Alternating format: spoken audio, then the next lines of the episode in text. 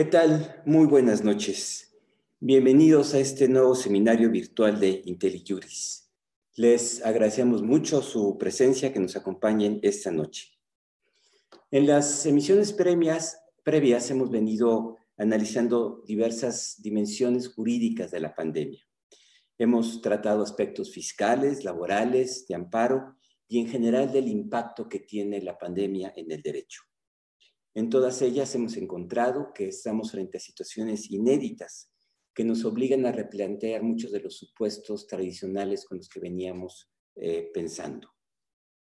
Esta noche vamos a tratar una de las dimensiones más complejas, más difíciles, más interesantes que presenta la pandemia. Hoy hablamos del tema de la vida y de la muerte y de los dilemas que inevitablemente tendremos que enfrentar. Nadie quisiera estar en esta situación, pero lamentablemente tenemos que analizarla y tratar de entender los problemas que se plantean para el derecho. Permítanme exponer muy brevemente algunos de los supuestos de la conversación que vamos a tener. Partimos de dos hechos. Primero, que en los próximos días miles de personas van a ser eh, afectadas por el virus COVID-19 en todo el país y que van a necesitar, muchos de ellos, una cama de terapia intensiva. Segundo hecho, de que a pesar de todo el esfuerzo gubernamental que se ha hecho, va a llegar un momento en el que el número de camas van a ser insuficientes. Los números varían dependiendo del modelo que se utilice, la proyección, el número de camas, eh, pero no importando los supuestos, lo que sí sabemos que va a suceder, ya está sucediendo de hecho, es que habrá menos camas de terapia intensiva de las que vamos a necesitar para atender a las personas que van a requerir de esta asistencia. Frente a un escenario así, trágico por donde se le vea, tarde o temprano, cuando llegue ese momento, el personal médico va a tener que tomar decisiones. ¿A quién le vamos a dar la atención de los recursos escasos? ¿En qué momento se puede retirar un respirador a un paciente que no mejora?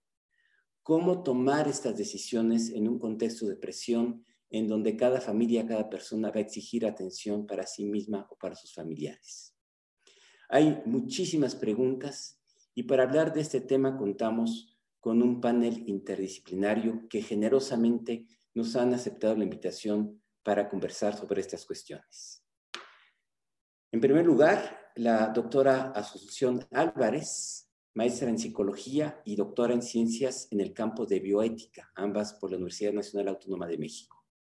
Profesora e investigadora del Departamento de Psiquiatría y Salud Mental de la Facultad de Medicina de la UNAM, es miembro del Colegio de Bioética y sus líneas de investigación son la muerte en la práctica clínica y dilemas éticos de las decisiones sobre el final de la vida. Nos acompaña el doctor Adrián Sotomota, médico por la Facultad de Medicina de la UNAM especialista en medicina interna por el Instituto Nacional de Nutrición, candidato a doctor en fisiología y genética por la Universidad de Oxford y tutor de bioquímica humana en la misma universidad. Y finalmente, un abogado, eh, Javier Martín Reyes, quien estudió su licenciatura en Derecho en la UNAM y también una en Ciencia Política en el CIDE. Es maestro en Derecho por la Universidad de Columbia y es candidato a doctor en Derecho en el Instituto de Investigaciones Jurídicas de la UNAM es profesor de tiempo completo del CIDE y coordinador de la licenciatura en Derecho. Pues con estos tres invitados y la participación a los cuales les, les invitamos, vamos a tener la oportunidad de que recibir sus preguntas, sus chats.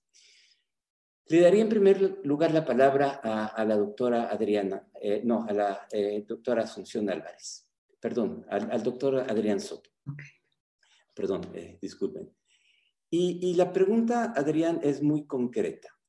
¿Cuáles son los problemas prácticos que enfrentan los médicos en el tratamiento de pacientes, particularmente en situaciones como la del COVID-19? ¿Qué dilemas enfrenta el médico? ¿Qué dilemas enfrenta un hospital? ¿Qué dilemas enfrenta el sistema de salud en su conjunto? Adelante, por favor. Muchas gracias por la invitación.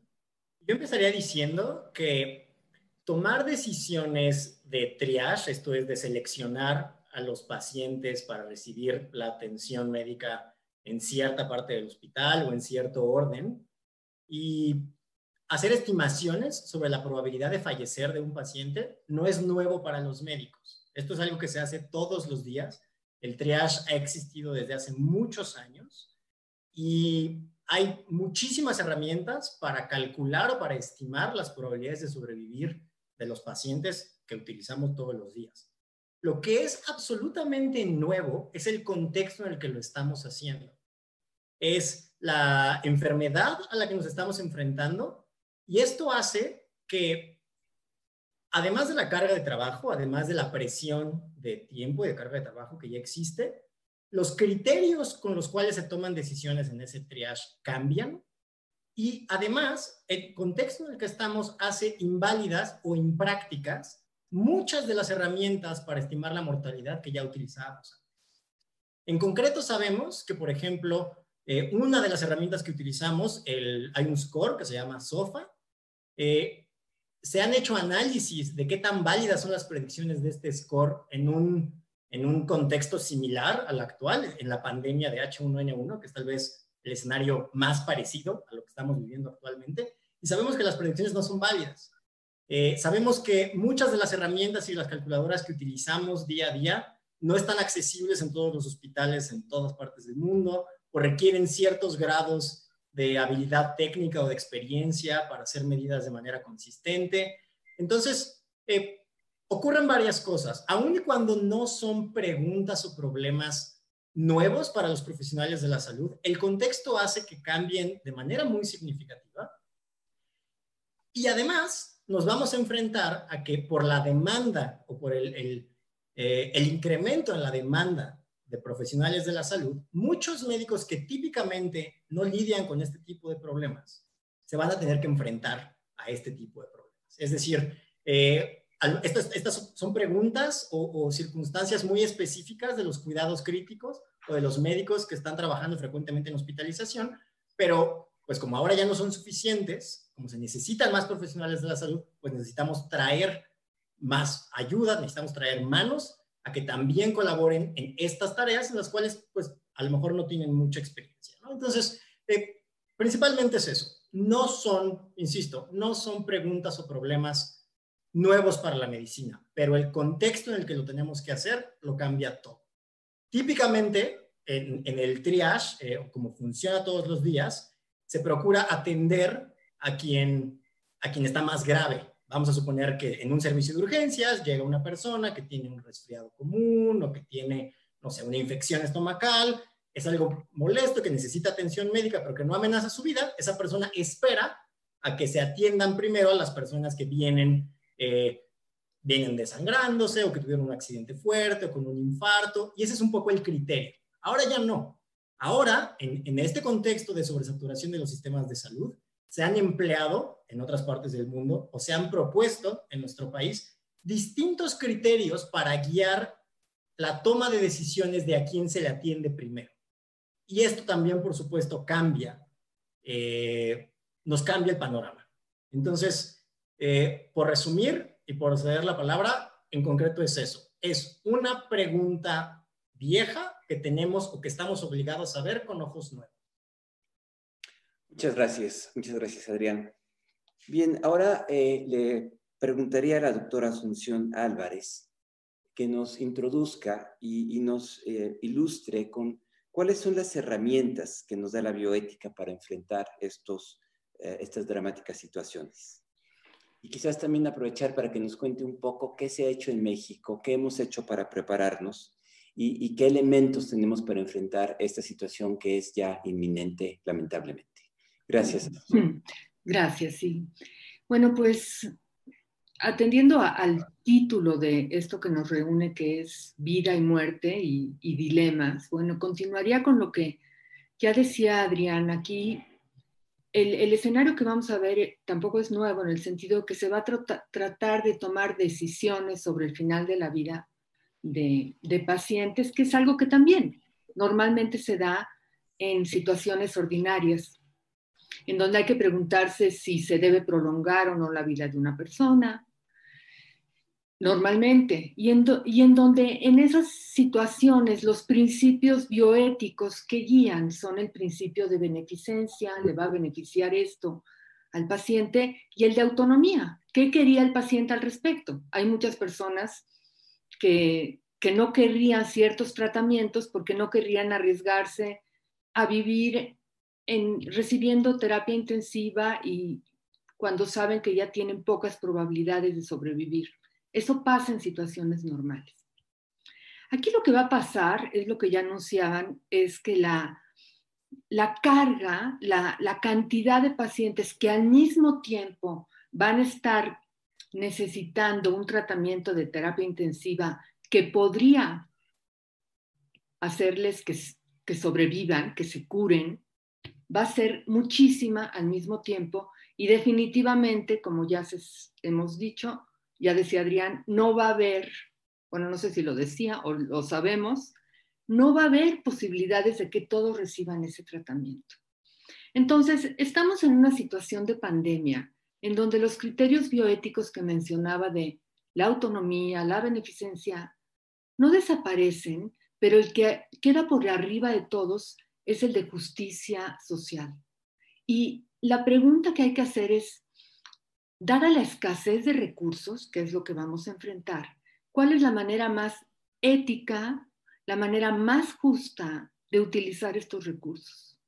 Entonces, bueno, para eso se establecen diferentes criterios. De hecho, la guía que se ha propuesto, que propuso el Consejo, es, establece algunos criterios, pero podemos decir que un criterio que siempre eh, es el más justo, sería el que aprovecha mejor los recursos, el que salva más vidas. Y en ese sentido, el primer criterio es una valoración médica para saber qué, pacientes tienen probabilidades de aprovechar ese recurso, porque eso sería justo, eso sería ético. No sería justo darle un recurso a una persona porque los familiares tienen tantas ganas de que, de que lo, lo reciba o el mismo médico o el mismo paciente, pero hay datos que indican que no lo va a aprovechar, porque si se le da a esa persona, esa persona va a morir y va a morir también la persona que podía haberlo aprovechado y podía haberse curado y no se le dio, para decirlo de manera muy sencilla. Este es un punto que es esencial que la sociedad entienda, porque como ya como, como se puede entender, cada familia, cada paciente solo ve por su familiar y solo quiere que ese paciente tenga la oportunidad de tratarse. Pero no necesariamente tiene que entender la gente que no necesariamente van a ser elegidos para recibir ese tratamiento por la condición médica que acompaña a la enfermedad de COVID, por la, por la cantidad de enfermedades o por las complicaciones en fin, por, por lo que hace que su evaluación médica indique que no lo va a poder aprovechar. Y realmente yo creo que el hecho de que la guía que se propuso se haya empezado a discutir fue algo que ha permitido que la gente pueda empezar a entender esto porque nos cuesta muchísimo trabajo. Ahora, hay otro panorama.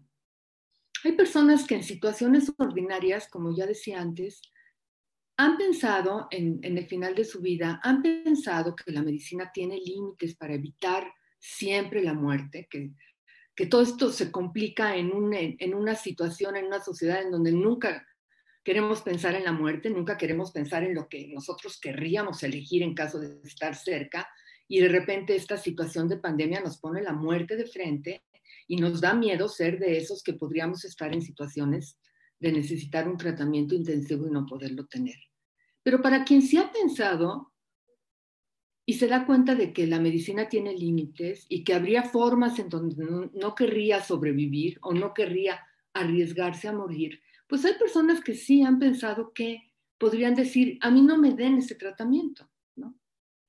Mediante una voluntad anticipada, preferentemente escrita, pero si no, por lo menos eh, platicada. Y eso sería muy importante, porque eso sería algo que sí podría, desde luego, ayudar a tomar esas decisiones cuando sí se puede basar uno no solo en esa valoración médica, sino en la voluntad de la persona. Ahora, las personas que no sean sujetos de ese tratamiento intensivo que, con el cual podrían o esperarían poder sobrevivir, pues no es que ya no se les atienda, sino que deben de recibir una atención, y así está establecido en, en esta guía que se ha propuesto, deben recibir cuidados paliativos para que tengan pues el mejor final de vida posible. Y también deben de tener apoyo psicológico que formaría parte de estos cuidados paliativos. Desde luego, tomando en cuenta con las limitaciones que existen, porque lo que también nos está confrontando esta pandemia es pues todo lo que no funciona bien en el sistema de salud. Pero bueno, eso es, eso, es lo que se propone porque eso es lo que se piensa que se merecen estas personas, estos pacientes que no pueden recibir el tratamiento, pero que no se les abandona. Y no sé si me estoy alargando mucho, entonces a lo mejor ahí lo dejo. Podemos retomar a partir de ahí. Sí. Eh, gracias, Asunción. Javier, eh, ¿qué herramientas del derecho para enfrentar estas situaciones?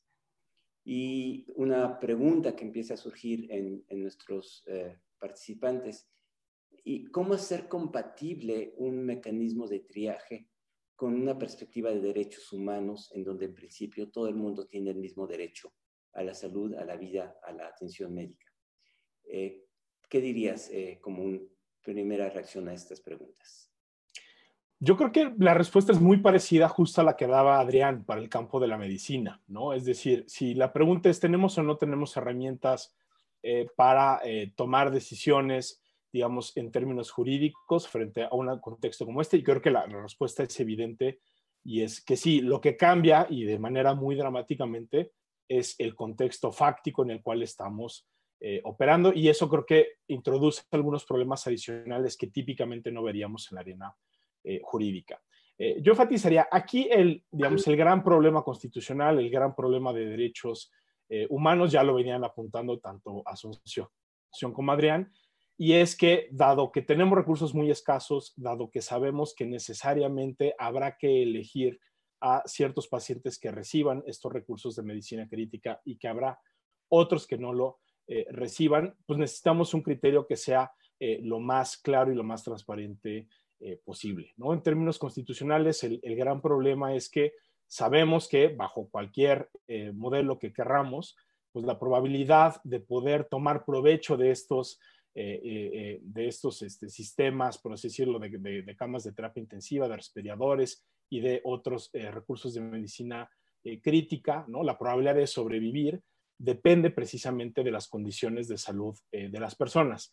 Esto en términos constitucionales es una categoría eh, sospechosa porque le vamos a dar acceso a los que tengan mejores condiciones de salud y no le vamos a dar acceso a los que comparativamente tengan eh, menos. Esto que hace pues que el nivel de escrutinio sea muy alto, ¿no? Y ahí sí creo que tanto el derecho comparado como la Suprema Corte de Justicia de la Nación han sido muy enfáticas al señalar que cuando tenemos una categoría sospechosa tenemos que aplicar un test de escrutinio estricto que tiene eh, tres partes. ¿no? La primera es que la medida, en este caso el sistema de triaje que en su momento se adopte, tiene que eh, perseguir finalidades eh, imperiosas. ¿no?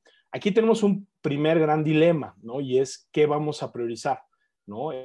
ya que se mencionaba un poco lo de la guía, lo, lo iría apuntando desde ya. ¿no? La guía propone darle el mismo peso a dos objetivos que yo creo que eh, sin duda son muy importantes, que es uno, salvar el mayor número de vidas posible, dándole el mismo peso, por así decirlo, a todas las eh, vidas, pero también le da la mitad del puntaje a lo que se estima podría ser un buen predictor del número de años de vida que podría vivir una, persona después eh, de sobrevivir al, COVID. ¿Cómo elegir entre los dos objetivos? Yo creo que es una respuesta que no nos da necesariamente el derecho. Eh, yo tengo la impresión de que el objetivo que mejor respeta, digamos, la igual dignidad de las vidas, pues es irnos por el número de vidas y no necesariamente tratar de apostarle al número de años vidas, pero sabemos que eso es algo eh, discutible, problemático y que yo creo que no tiene una resolución eh, fácil, digamos, ni en términos éticos ni en términos jurídicos, ¿no? El segundo paso del, del, test, que es que hay que decirlo, es un test muy duro, es que la medida tiene que estar eh, estrechamente vinculada o estrechamente confeccionada para alcanzar esa eh, finalidad. ¿no? Este es un paso del test eh, y la mejor doctrina creo que así lo sostiene de manera correcta, probatorio. ¿no? Lo que tiene que demostrar el Estado mexicano, en este caso el Consejo de Salubridad, es que ese modelo que se adopte realmente sirve para asignar las camas a quien tiene mayor probabilidad y para no asignarlas a quien tiene menor eh, probabilidad. ¿no? En, términos jurídicos diríamos hay que minimizar los problemas de sobre y de sub inclusión. Aquí un poco el, problema que se ha venido apuntando, creo que en el debate público respecto de la, de la guía, es que, como decía eh, Adrián, hay evidencia de que los puntajes de SOFA que típicamente eh, se utilizan no necesariamente funcionan bien en contextos de epidemias, como parece ser el del COVID. Entonces, parecería que ahí eh, sería mucho mejor apostar por un sistema que sí tome la evidencia específica de, COVID. Y la última parte del, del test, el tercer paso es que se tiene que demostrar, de no cuenta ahí la carga probatoria la tiene el Estado, que no existe una medida que sea igual de idónea, pero menos eh, eh, restrictiva. ¿no? Hay también eh, lo que hemos apuntado algunos es que la guía utiliza cierto tipo de categorías como las comorbidades que pueden ser mucho más estigmatizantes que algunas alternativas que optan por esto. En todo caso, yo cerraría nada más diciendo, Sergio, creo que aquí el, el gran reto es que el modelo que finalmente se apruebe cumpla con dos condiciones. La primera es que sea realmente implementable en todo el país y segundo, que cuente con criterios lo más objetivos eh, posible. ¿Para qué? Para blindar a todos. ¿no? Sabemos, eh, y, en este mismo espacio se ha discutido, que la cantidad de amparos que se han presentado relacionados con la pandemia no ha sido menor. Sabemos que los jueces eh, van a tener que conocer de estas cosas. yo sé que es otro tema, pero creo que sí son preguntas, digamos, justiciables y que tendrán que responder eh, los jueces y creo que la única manera que tenemos de blindar a los profesionales de la salud, a los pacientes, a sus familias, a sus, eh, como sociedad, es tener criterios que sean muy claros. Creo que el peor escenario que podríamos tener es un escenario donde no se aprueba ningún tipo de criterio obligatorio, porque entonces ahí lo que va a pasar es vamos a generar eh, un caos y márgenes de discrecionalidad, incluso de corrupción, preguntaba alguien por ahí, a nivel, digamos, de las unidades eh, médicas. Eso creo que podría incrementar el número eh, de litigios y aquí la verdad creo que más vale tener reglas claras de aplicación eh, general que estrategias causísticas que creo que en un contexto como este serían muy difíciles realmente de resolver por parte de la judicatura. Yo lo dejaría hasta ahí porque sé que también ya estoy en los seis minutos. Gracias, Javier. empieza a haber muchas preguntas del público. Antes de entrar en ellas, yo quisiera pedirle a Asunción si nos Comenta un poco qué es la guía. Eh, es la guía. ¿Qué es la, guía? ¿Y, cómo el principal propósito de la guía es que anticipando y además eh, conociendo la experiencia de muchos médicos en otros países, se trata de dar a los médicos un instrumento para que no sean ellos los que están recibiendo pacientes, que están pidiendo tratamiento, que están necesitando un tratamiento intensivo, los que tengan que estar tomando decisiones en cada momento de qué paciente sí y qué paciente no. Esto, ya lo decía el doctor Adrián, esto es algo a lo que están acostumbrados con un, con un número de pacientes determinado, pero no de la manera en que van a ser totalmente rebasados. Los testimonios de algunos médicos de Italia era, bueno, que lloraban porque tenía que estar decidiendo a qué paciente se le da un tratamiento y a cuál no. Entonces, el primer objetivo es apoyar a los médicos y darles un instrumento para que no sean ellos los que estén tomando esa decisión, sino que estén aplicando algo que ya se decidió. Y de hecho, en la guía se propone que haya un, un equipo que sea el encargado de hacer esta valoración y comunicárselo al médico y ya ellos pueden, si quieren en conjunto, comunicárselo a los familiares. Entonces, el, primero que, el primer objetivo es apoyar a los médicos. Y además está visto que es uno de los elementos que más puede abonar en que tengan un menor desgaste. Y la falta de esto es algo que los desgasta muchísimo. Entonces, se entiende que previamente ya se establecieron los criterios. Y simplemente se trata de ver cómo se aplican en cada caso esos criterios para que sea una valoración que se pueda hacer de manera rápida, Entonces, yo creo que el primer objetivo es ese. Yo, y, yo decía antes, bueno, en, la guía, la guía ha estado sujeta a mucha controversia Y entonces ha sido muy retroalimentada, realmente. Ha tenido muy, muchas contribuciones y esto ha hecho que mejore en muchos sentidos. Y uno de los sentidos en que más ha mejorado, y en esto fue muy importante la colaboración de CONAPRED, es en, en evitar toda discriminación y entonces en quitar el criterio de edad. Entonces ya no es la edad, ni para valorar eh, su condición, ni en caso de que haya dos personas en la misma situación y haya que elegir, haya que priorizar. Ya tampoco va a ser la edad. Entonces ya los únicos criterios para priorizar, después de la valoración médica, que es la más importante, es el de priorizar al personal de salud y después ya si hay situaciones en la misma pacientes en la misma situación, o sea, que tendrían la misma probabilidad de aprovechar el tratamiento, eh, sería por un sistema aleatorio. Yo, yo, quiero aclarar otra cosa más, porque me parece que es algo que, no que es muy importante que entendamos. Yo hablaba antes de la situación normal, las situaciones ordinarias en donde se toman decisiones sobre el final de la vida, no son nada fáciles, pero comparado, comparado con esto, este, pues son situaciones en donde se puede tomar en cuenta la voluntad del paciente, se puede tomar en cuenta el criterio del médico y ahí mismo muchas veces se toman decisiones que son inadecuadas porque el paciente o los familiares o el médico, teniendo elementos para saber que el tratamiento no va a beneficiar al paciente, se aplican. Porque confundimos tanto, tenemos una idea de que tener tratamiento es igual a curarse y a sobrevivir. Y eso es algo totalmente equivocado. Lo es cuando hay probabilidades de que esto sea, cuando hay datos clínicos que indican que esto puede pasar, pero no lo es cuando hay datos clínicos que indican que eso no va a cambiar.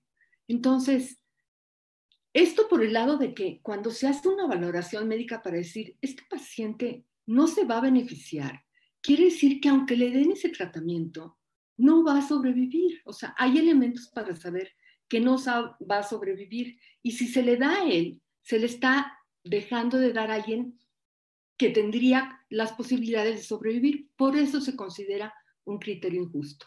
Ahora, desde luego, habrá pacientes que tendrían la posibilidad de sobrevivir, pero mucho menos que otros, y se tiene que elegir porque estamos en una situación que no es para nada perfecta. Simplemente no hay para todos y hay que tomar decisiones basadas en algo, algo que acordemos que es justo.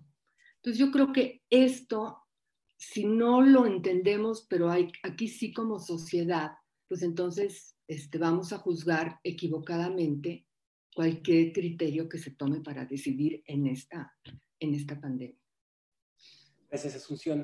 Adrián, eh, hay varias preguntas que refieren eh, ya clínicamente a cuáles son esos criterios específicos de valoración de un paciente y, cómo estos criterios podrían evitar el problema de discriminación o el problema de edad o el problema de que llega primero. Es decir, cómo se arma este, este, este eh, conjunto de elementos de valoración clínica ¿Y quién, lo, quién hace la determinación? Ya Asunción nos mencionaba que un equipo, pero quizás podrías abundar en este, en este punto.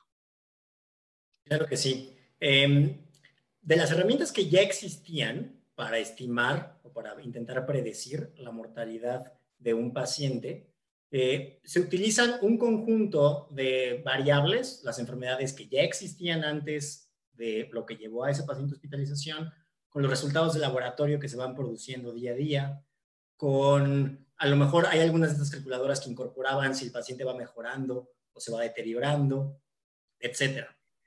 Em, aquí vale la pena eh, aclarar eh, dos o más verdades que son incómodas, sobre todo para los médicos, pero también para pues, la sociedad en general. El poder predictivo de estas calculadoras siempre es limitado.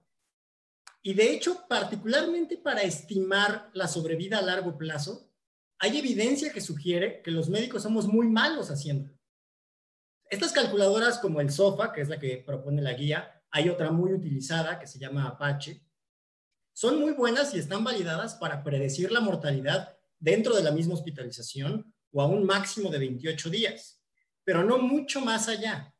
Entonces, uno de los principales problemas que existe es que sí sabemos que los médicos somos muy malos para intentar predecir cuántos años le quedan de vida a una persona o el impacto que tendrán las enfermedades que tiene eh, una persona actualmente. Eh, los médicos solemos eh, sobreestimar nuestro poder curativo, somos en exceso optimistas. Y hay, o sea, las revisiones sistemáticas que se han hecho al respecto demuestran que simple y sencillamente somos muy malos para predecir más allá de un mes o más allá de esta hospitalización. Y aquí viene uno de los principales problemas que mantiene la última versión de la guía y que eh, probablemente son de los, es, es, uno de los problemas más difíciles de quitar de cualquier sistema de selección de puntos que contemple las enfermedades previas. Y uno de ellos es que si tomamos en cuenta las enfermedades previas en un grupo de pacientes, invariablemente estamos trayendo sesgos sociales a nuestra evaluación. Es mucho más probable tener más enfermedades o tener enfermedades más complicadas si uno tiene menos acceso a la salud, si uno tiene menos educación, si uno tiene menos recursos para atenderse, si uno tiene una red de apoyo más frágil, si uno... Entonces, el simple hecho de incorporar el número o la severidad de las enfermedades que ya tenía una persona antes de una hospitalización por COVID, ya me está trayendo sesgos sociales. Entonces, ¿Me quita la discriminación? Pues no, la verdad es que no. Y podemos defender que a lo mejor es imposible quitar todo tipo de discriminación. Ahora, ¿es, ¿es una calculadora que me permita de manera objetiva estimar la mortalidad? Pues de nuevo, la respuesta correcta es no lo sabemos. Es muy posible, porque tenemos evidencia que en contextos como este, estas calculadoras no funcionan tan bien. Sin embargo, sí es mucho mejor que dejar este, que dejarlo al criterio de todos los profesionales de la salud. Y esa es una de las cosas en las que a mí más me gustaría hacer énfasis. No hay peor escenario que el escenario en el que no hay recomendaciones, en el que no hay ningún tipo de propuesta o esta no se puede implementar por la mayor parte de los profesionales y de las unidades de salud, porque entonces va a ocurrir lo que ya vimos que ocurrió en muchas otras partes del mundo, en donde los criterios por los cuales se define el acceso de una persona a, los servicios de salud es arbitrario. Ha habido ejemplos en donde se restringe a partir de una edad, en donde se restringe a partir de la existencia o no de enfermedades o discapacidades mentales, en donde se restringe o no a partir de diagnósticos previos. O sea, los médicos, como todos, tenemos nuestros propios sesgos, tenemos nuestras propias ideas y si no hay un criterio claro, idealmente objetivo, idealmente muy o lo menos discriminatorio, pero sobre todo que sí se pueda aplicar en la mayor parte de las, de las unidades que están atendiendo pacientes con COVID, va a quedar un vacío que solo será rellenado por los prejuicios y por las decisiones arbitrarias que sean consecuencias de esos prejuicios. Y aquí vale la pena también mencionar que no todas las calculadoras de riesgo son igual de fáciles de medir. Y aquí a lo mejor me voy a, voy a dedicar dos minutos a explicar una cosa un poquito técnica del SOFA, que es el, SOFA involucra o requiere medir una, una escala adicional que se llama la escala de coma de Glasgow. La escala de coma de Glasgow evalúa la respuesta de una persona, la respuesta ocular, la respuesta verbal y la respuesta motora es decir, yo hago un estímulo auditivo o incluso doloroso y veo si la persona abre los ojos, me voltea a ver, habla, se mueve, etc. Evidentemente es, muy difícil evaluar si una persona habla bien o no si tiene un tubo y está conectado a un ventilador. O si ha estado sedada o medio anestesiada, medio dormida y está conectado a un ventilador. Y hay, hay herramientas no tan bien validadas, pero sí que se utilizan para compensar por estos problemas prácticos de medir uno de los requerimientos eh, que, se, que, se usan para calcular el SOFA. Entonces, vuelvo a lo mismo. Es, nada sería peor que el que no hubiera nada o el que no se pudiera aplicar. Y esto solo subraya la importancia de que lo que exista, uno, de que exista algo, pero dos, también de que sea fácil de implementar, idealmente objetivo y, y lo menos discriminatorio posible, ¿no? A lo mejor ese es nuestro, nuestro panorama utópico, pero sin duda es hacia donde deberíamos de caminar para pues, buscar hacerlo lo mejor posible. Gracias, Adrián. Ah, regresar contigo sobre un par de cosas muy puntuales. Eh, ahora, le, hay, hay, inquietudes diversas en las preguntas, eh, Javier, pero una en varias preguntas es, ¿cuál es el carácter del, del, de la guía, de, de, de este lineamiento? Preguntan si es una norma de carácter administrativa que se va a imponer sobre normas de derechos humanos. ¿Cuál es la relación normativa? ¿Qué tan vinculatoria resulta? Eh, nos explicaba Asunción y también eh, Adrián que se trata es ayudar a la toma de decisiones de los médicos, pero qué tan eh, vinculados están por esta, por esta guía. Y quizás también hay varias preguntas que nos ponen situaciones concretas. Llega una mujer embarazada frente a un joven que no trabaja ni estudia ni hace nada. llega una persona con muchos estudios frente a alguien que no los tiene ¿Cómo está construida la guía para que justamente este tipo de elementos no interfieran en el proceso de decisión? E incluso algunos eh, que nos eh, han mandado preguntas sugieren cómo evitamos la corrupción en este proceso. sí, sí, a ver, yo, creo que esas son, son, preguntas relevantísimas que, que nos regresan al punto de la necesidad de contar con reglas claras, ¿no? O sea, hoy creo que no nos, por el contexto no nos podemos dar el lujo de dar eh, soluciones casuísticas o que otorguen un alto grado de discrecionalidad a los profesionales de la salud, porque ya sea incluso en el mejor escenario que actúan con la mejor fe del mundo, como ya nos decía Adrián, bueno, está documentado de que son malos tomando ese tipo de decisiones y no los queremos meter en una serie de dilemas éticos que francamente va a ser imposible que puedan resolver de manera eh, correcta. Eh, ahora, eh, creo, y, ahí seguramente esta Asunción nos, podrá aclarar con, mucho más detalle, porque ella obviamente conoce mucho mejor eh, todo el proceso de discusión de la guía. Yo tengo la impresión de que por cómo se publicó la primera versión, cómo ha ido cambiando la, la redacción, hemos pasado de criterios que sí tenían la pretensión de ser obligatorios a algo que por lo menos retóricamente ya se maneja más como una suerte de guía o de recomendaciones. Yo creo que eso sería un profundo error. Yo creo que lo que necesitamos es una norma general que dé certeza, que dé claridad y que nos permita solucionar el mayor número eh, de casos eh, posibles. Rebajarle el estatus eh, a la guía, creo que lo único que va a hacer es generar precisamente esos espacios de discrecionalidad en las unidades médicas que nos van a llevar a una situación creo que todavía más compleja de la que ya vamos a vivir.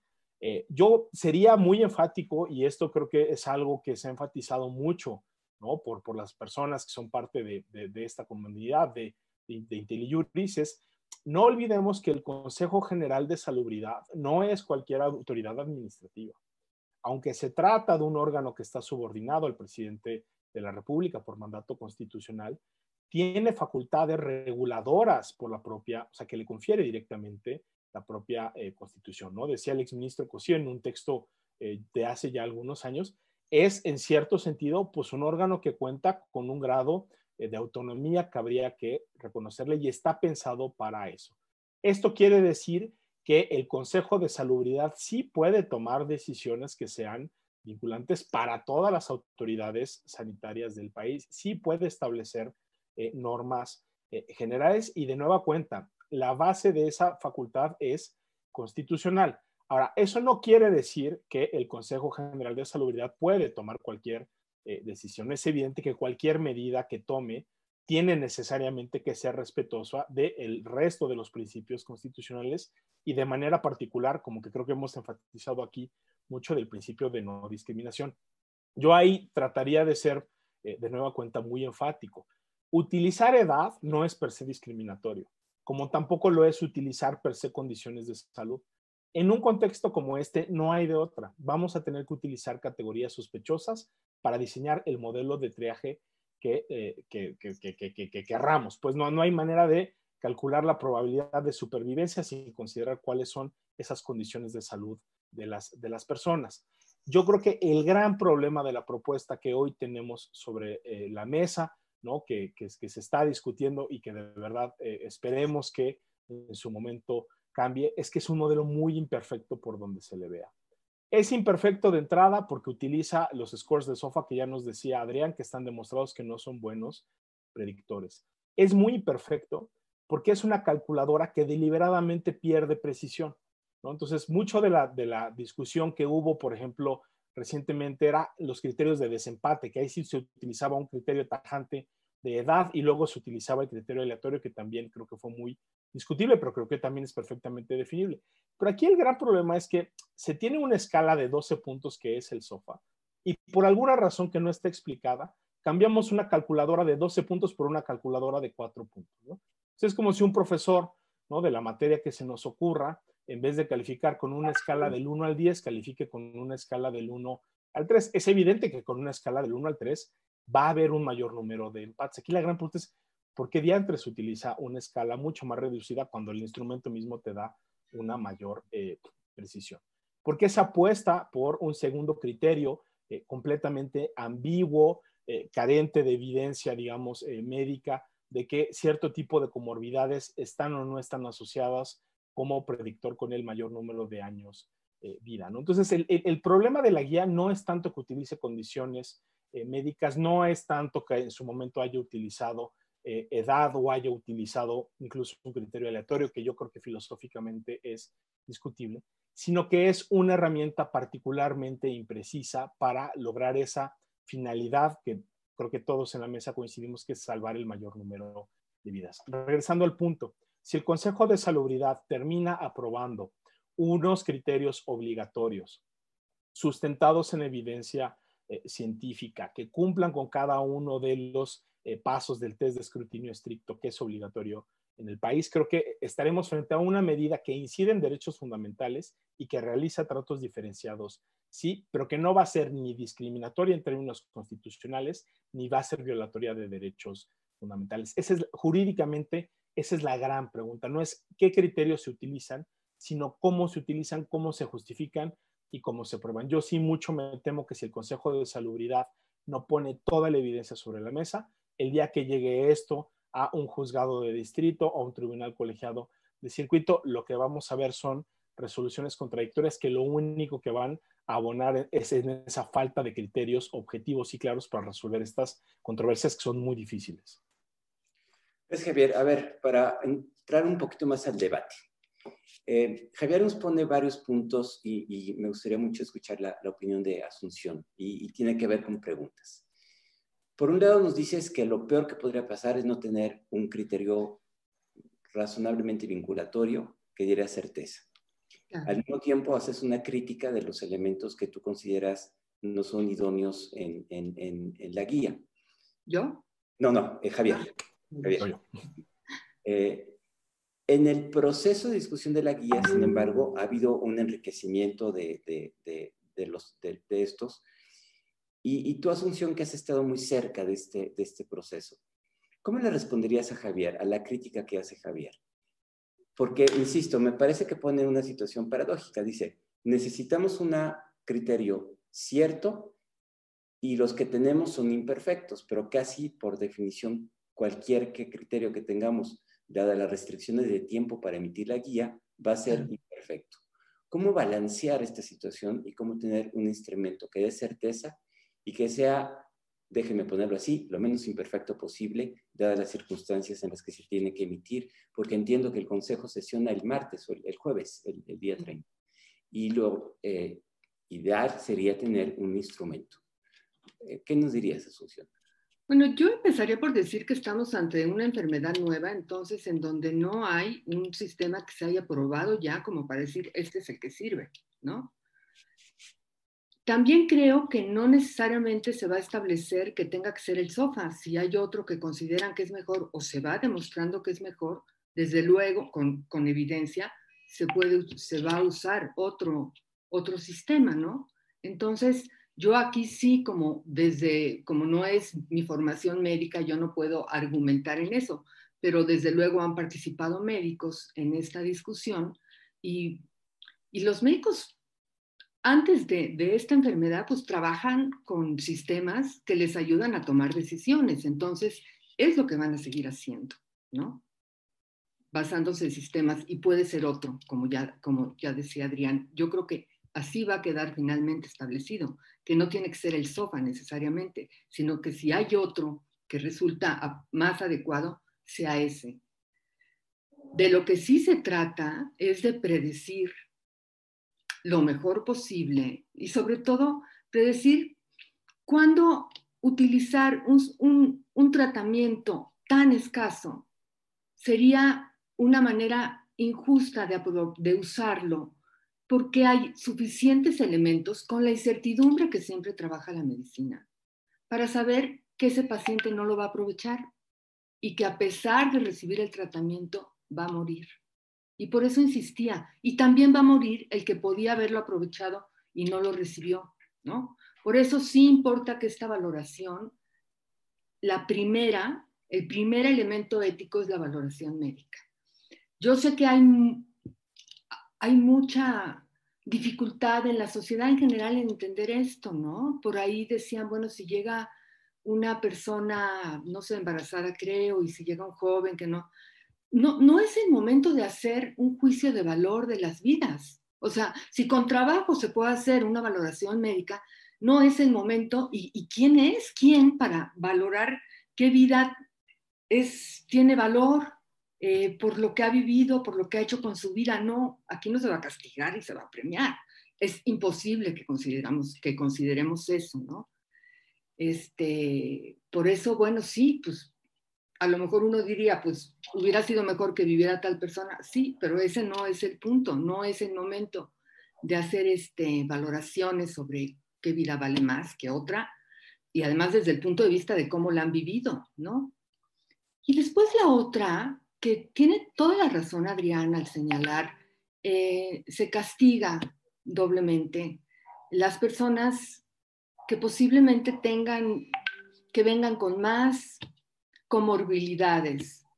Posiblemente son las personas que han tenido menos oportunidades para tener atención a la salud, para cuidarse, para alimentarse bien. Es injusto que, que queden fuera. Pero yo también creo que no es, en el no es el momento de tomar decisiones de a quién se le da un tratamiento tan escaso que unos van a aprovechar y otros no. No es el momento de hacer justicia. Lo que tenemos que hacer es tomar nota de todo lo que esta pandemia está poniéndonos en evidencia de injusticia, de inequidad y, ocuparnos de eso pasando. Pero tampoco tiene caso que ahí queramos hacer justicia, porque tampoco la vamos a hacer. Y vamos a hacer, vamos a usar de manera injusta un recurso muy escaso.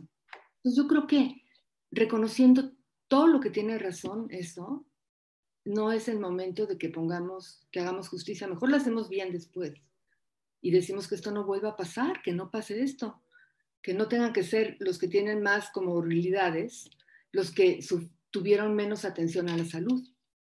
Estoy totalmente de acuerdo con eso. Pero distingamos, distingamos lo que, de lo que ahora se trata, lo que ahorita es una exigencia hacer lo mejor posible, es responder éticamente, lo más éticamente posible a este problema.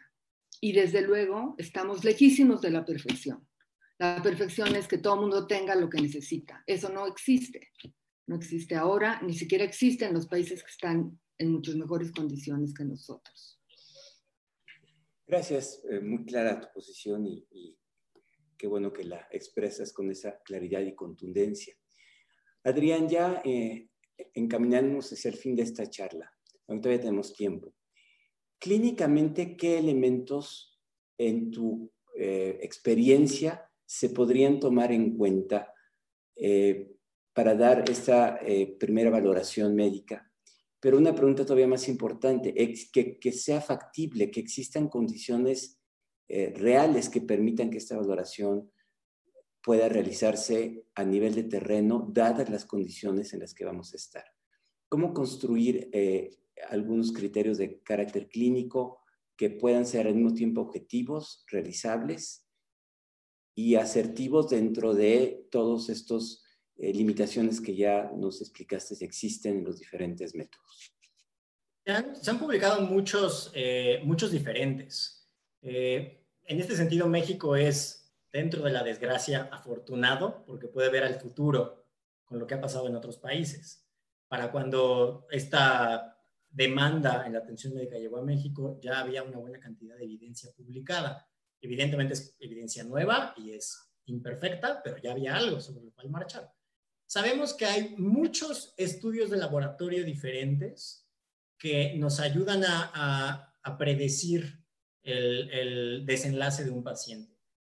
Algunos de estos estudios de laboratorio son muy caros o imprácticos o no se encuentran en todos lados y otros no lo son tanto. Aquí vale la pena mencionar que no todo es estudios de laboratorio. Eh, y, uno de los, eh, uno de los eh, puntos que a lo mejor va a sonar un poco paradójico o contradictorio a lo que hemos venido diciendo, este, es, es innegable, es indiscutible que la edad juega un factor pronóstico. Pero incorporarla, pues es muy distinto incorporar a la edad en nuestro pronóstico de mortalidad que volverla a un criterio de desempate que afortunadamente se desechó, ¿no? Entonces, o sea, ¿qué cosas predicen? La edad. Algunos estudios de laboratorio, unos más encontrables en los hospitales mexicanos que otros, algunos estudios de eh, algunas calculadoras como las que se han ido construyendo. Desgraciadamente muchas de esas calculadoras dependen de estos estudios que no se encuentran en todos lados.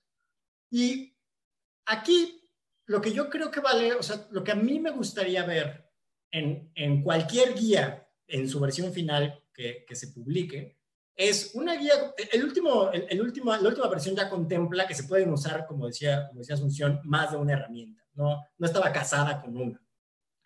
Eh, pero a mí me gustaría una que especificara que, por ejemplo, si yo estoy en un hospital que tiene dímero D, interleucina, procalcito, que miden hasta kriptonita en sangre, eh, bueno, o sea, si, resulta ser que puedo medir eso y me, eso es un factor pronóstico, utilizo eso. O sea, si voy a comparar a dos pacientes, lo que no se vale, por supuesto, es comparar con una regla 1 y con otra regla 2.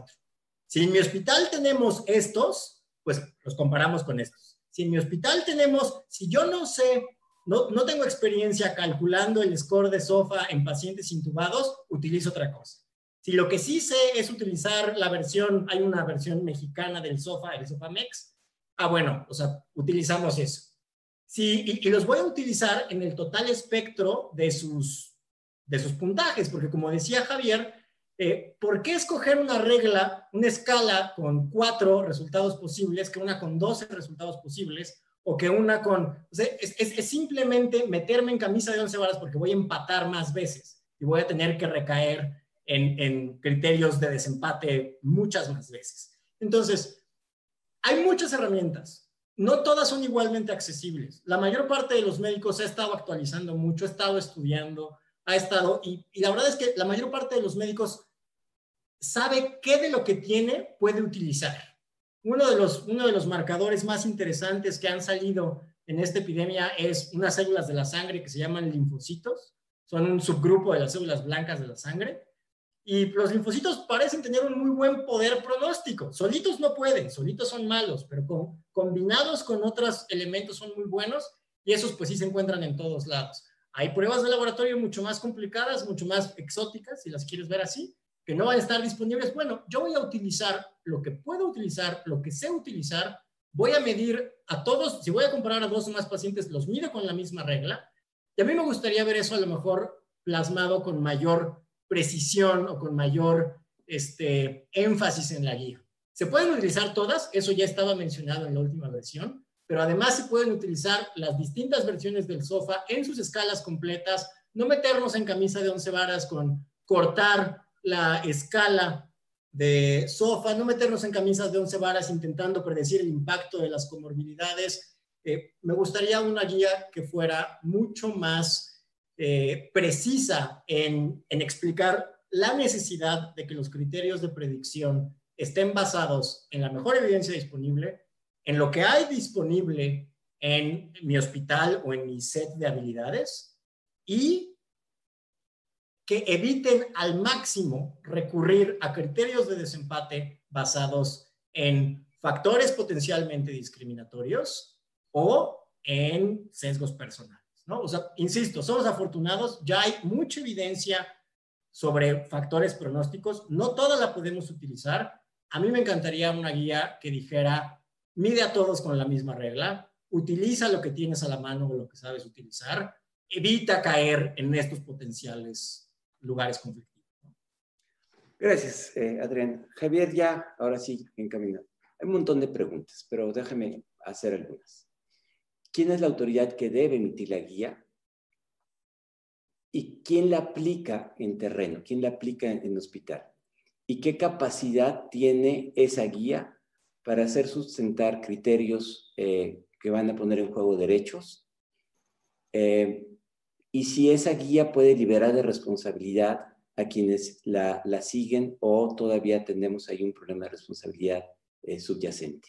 Yo sé que son muchas preguntas para unos minutos, pero confío en tu capacidad de síntesis. A lo mejor puedes acabar diciéndonos eh, hacia dónde debemos de ir, cuáles son los siguientes pasos, qué es lo que resulta más urgente en este momento, porque las decisiones, digo, la discusión no puede prolongarse al infinito porque el momento de la crisis ya, ya está aquí. Sí, a ver, yo creo que el, el camino que se ha seguido, en, digamos, en términos de procedimiento es justo el más razonable y el más eh, correcto, ¿no? Quien tiene que aprobar finalmente esta guía, y así sucederá entendemos el jueves o el viernes, es el Consejo de Salubridad General. De nueva cuenta, es una autoridad constitucional que tiene la facultad de tomar las medidas necesarias para poder hacer frente a este tipo de situaciones. Yo creo que en esa parte eh, vamos por, por, muy buen camino, ¿no? ¿Cuál siento yo que es el problema? Que la versión que tenemos hoy sobre la mesa es un modelo de asignación de recursos que precisamente lo que no permite es blindar las decisiones de los profesionales de la salud. ¿Por qué? Porque es de muy difícil implementación en, todo el país. Eh, yo enfatizaría que, bueno, creo que hay una conciencia de que aquí todo se ha tenido que procesar como muy, muy rápido, ¿no? Pero en realidad lo que está sobre la mesa en términos del modelo de triaje, equipos de triaje, el sistema de apelación, este sistema de puntos del que ya hemos estado hablando eh, tanto en realidad se de la Universidad de Pittsburgh. Yo tengo la impresión, ¿no? y sobre todo a raíz de lo que dicen los especialistas, porque pues, por supuesto yo ahí no, no soy el, el, experto, de que pensar que en cada unidad médica vamos a tener un equipo de tres personas y lo vamos a tener un sistema de decisiones, algo, es, es algo muy difícil de implementar a nivel nacional. Adrián, criterios mucho más claros, mucho más eh, las decisiones discrecionales y sobre todo lo que tenemos que evitar es generar un esquema que ya sea o porque es muy complejo o porque deja muchos márgenes, digamos, de discrecionalidad, termina dejando la decisión final de qué criterios implementar en los profesionales de la salud. Yo mucho me temo que en términos de responsabilidad, es mucho más problemático para un médico que con los mejores conocimientos que tiene decida quién le asigna ¿no? una cámara de terapia intensiva porque no tiene criterios o son solo recomendaciones o a final de cuentas no pudo implementar lo que estaba en la guía, a un médico que tiene una calculadora que perfectamente le hace un cálculo y le dice cuándo sí y cuándo eh, no, ¿no? Alguien preguntaba también qué hay que hacer con el tema de documentación, pues por supuesto que es algo que se tiene que eh, documentar, ¿no? Y yo creo que ahí se podría echar mano de las nuevas eh, tecnologías. Creo que sobre la mesa se han puesto muchas propuestas, digamos, de, que se podrían utilizar casi casi con un celular para hacer estos eh, cálculos, porque sí va a ser muy problemático. Ahorita todavía no lo estamos viendo, pero en el momento en que el sistema de salud se vea rebasado, lo que vamos a tener enfrente son decisiones de vida y, y de muerte. Ojalá, de verdad, yo sé que el Consejo de Salubridad está dejando abierta una puerta eventualmente para, para, para revaluar. Creemos que eso es algo eh, muy, muy positivo, pero al final, de nueva cuenta, yo lo que insistiría es aquí lo que necesitamos son reglas claras. En un contexto como este, de recursos tan limitados, de decisiones tan rápidas, más vale tener una regla clara y de aplicación lo más homogénea eh, posible que criterios orientadores que al final lo que terminan delegándole es la decisión a los operadores. Si nos vamos a ese escenario, Ahí es donde van a llegar los litigios, ahí es donde van a llegar las decisiones discrecionales y ahí es donde se nos puede complicar todavía más la, cosa.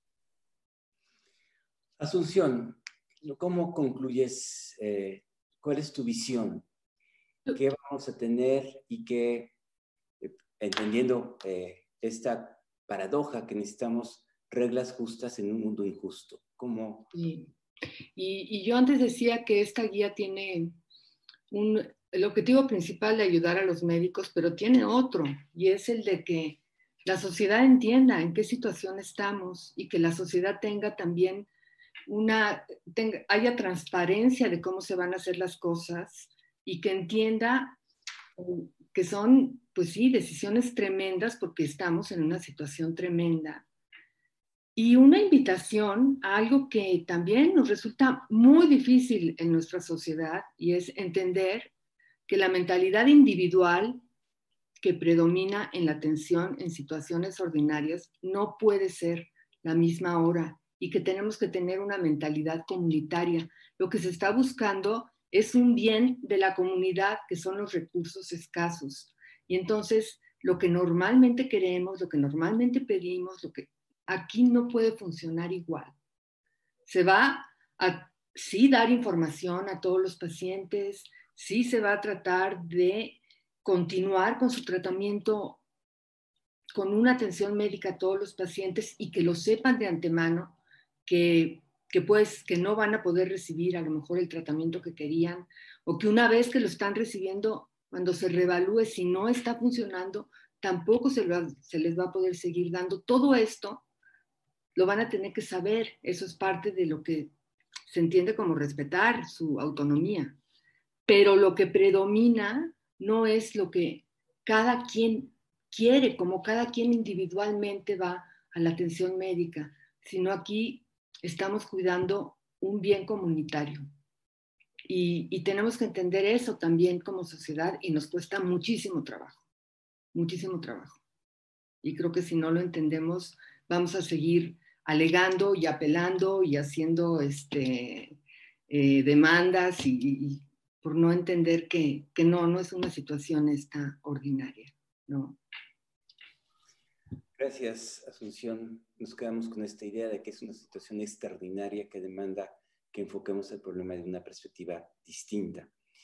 Y finalmente, Adrián, brevemente, si nos puedes decir desde tu perspectiva de salud pública, hacia dónde deberíamos ir qué enseñanzas tendríamos que tener, cómo prepararnos hacia el futuro, porque esta no va a ser lamentablemente eh, la última de las pandemias. Eh, yo aquí, y tengo que este, ser franco y claro en mi sesgo personal, porque lo que yo más me dedico es a la diabetes. Entonces, este, pues lo que les voy a decir es cuídense muchísimo de la diabetes, porque si algo nos ha quedado claro en esta epidemia es que uno debe literalmente de curarse en salud. Uno debe de, la mejor, tu mejor herramienta contra esta pandemia y las que siguen es tener una salud metabólica, es cuidar de tu metabolismo, cuidar de tu peso, estar controlado de la hipertensión si es que vives con hipertensión, estar controlado de la diabetes si es que vives con diabetes, dejar de fumar. O sea, si hay algo que enfatiza esta epidemia, es que lo mejor que una persona puede hacer por su salud lo mejor que puede hacer un país por la salud de su población es medicina preventiva. Eh, eso es la, hacia dónde tenemos que ir, específicamente a medicina preventiva, a que las personas hagan ejercicio, cuiden su alimentación, acudan al médico, no, cuando, no solo cuando les duele, no solo cuando hay complicaciones, ese yo creo que ese, tiene que ser el principal aprendizaje de esta epidemia.